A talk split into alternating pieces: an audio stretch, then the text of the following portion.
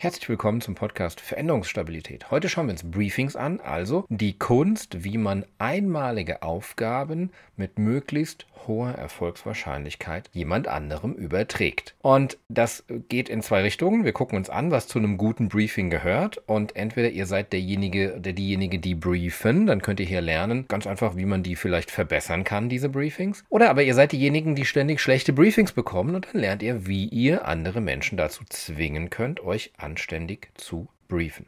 Zuerst eine kurze Vorstellung. Mein Name ist Holger Heinze. Ich bin Partner der O'Donovan Consulting AG. Wir sind eine Unternehmensberatung und wir arbeiten mit einem Modell, das nennen wir Veränderungsstabilität. Das ist das Zielmodell, die Summe aller Dinge, die Organisationen heutzutage können müssten.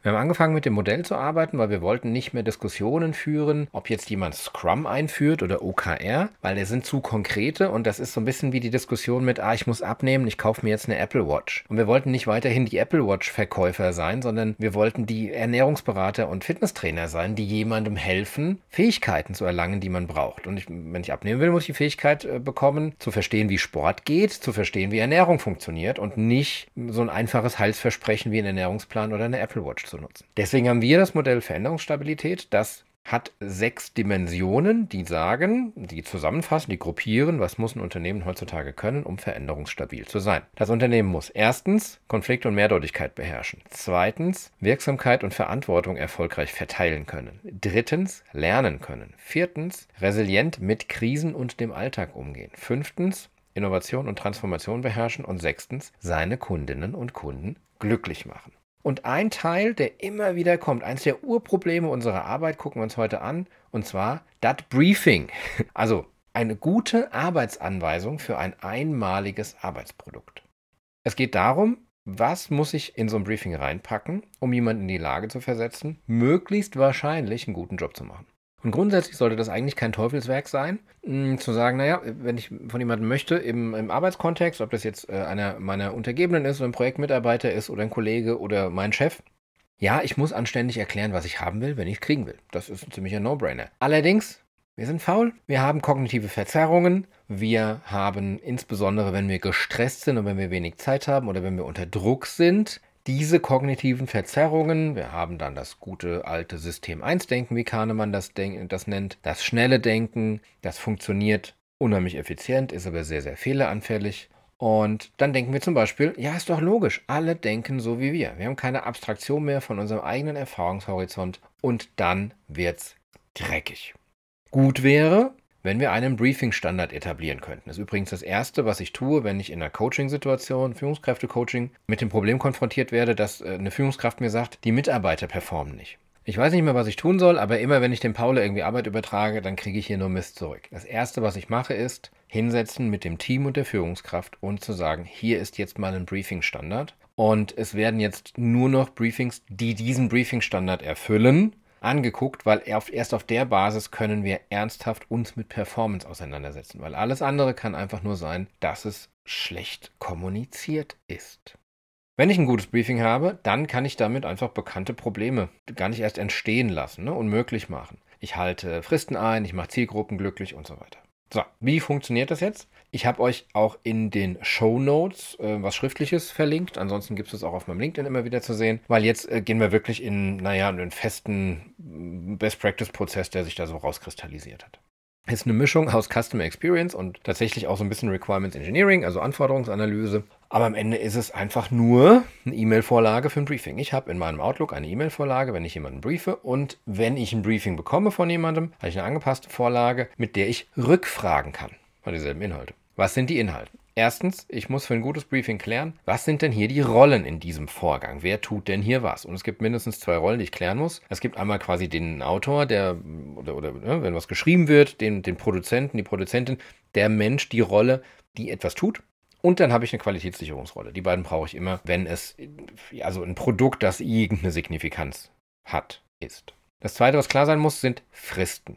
Das dritte, was klar sein muss, ist, Was wäre denn ein angemessener Aufwand aus der Sicht des Auftraggebers? Das ist immer sehr wichtig, weil daran kann ich viel ablesen. Ne? Wenn jemand sagt, hier, schreib doch mal diesen Report für mich zusammen, ob der dann der Meinung ist, dass ich da einen Tag dran sitzen sollte oder eine Viertelstunde. Das gibt mir einen unheimlich guten Einblick äh, in die Anforderung, in das Bedürfnis, um das es da geht. Viertens ist die Zielgruppe. Ich muss verstehen in einem guten Briefing, wer ist die Zielgruppe, was mag diese Zielgruppe, was mag sie nicht, was wird sie mit dem, was ich hier erarbeite, tun, was hat sie damit vor, damit ich es darauf ausrichten kann. Fünftens, ich muss wissen, was für ein Format ich hier abliefere. Ne? Also wenn ich irgendwie äh, was Digitales, äh, gebe ich jemandem Ideen, gebe ich jemandem eine PowerPoint-Präsentation, ist es eine E-Mail, wird es ausgedruckt, wird es irgendwo hingehängt, äh, wird es jemandem gezeigt, wird es später aufgenommen. Also da brauche ich irgendwie Technik einfach. Was ist, wenn es meistens ist es ja eine Datei, die ich produziere, sind es Dateien, die ich da abgebe, also was ist das Format? Sechstens, gibt es bekannte Risiken oder Fallstricke oder No-Gos? Gibt es eine relevante Historie? Das kann sowas Einfaches sein wie, ach und Holger, pass auf, bitte äh, kein äh, PowerPoint abgeben, da wurden wir beim letzten Mal schon für gerüffelt, bitte nur ein PDF abgeben. Ne, sowas in der Art. Und siebtens ist die Frage, wie viele Feedback-Loops und ich habe euch, wie gesagt, in den Show Notes mal den, den Text von meiner E-Mail-Vorlage verlinkt. Ich habe es ein bisschen spielerisch gemacht. Das klingt dann wie äh, hier äh, Missionsbriefing von Mission, Mission Impossible ne, wo dann einfach drin steht, deine Mission, solltest du sie annehmen, ist, ist Doppelpunkt. Erstens, Abgabetyp. Kann man dann was dahinter schreiben, PowerPoint-Datei. Zweitens, der Termin, wann ist es abzugeben. Drittens, der Aufwand, wie schätze ich den Aufwand. Viertens, was ist die Zielgruppe, da schreibe ich alles über die Zielgruppe rein. Wann ist es ein gutes Ergebnis und wann bist du fertig? Das sind noch so zwei Sachen. Das geht in, in Richtung der Fristen, das geht, da schreibe ich aber ganz viel rein zur Einschätzung der Zielgruppe, was mag sie und zu den Risiken und Fallstricken und so weiter. Das kann ich benutzen, um ein gutes Briefing zu verschicken und dann ist die Welt schon mal eine Ecke besser.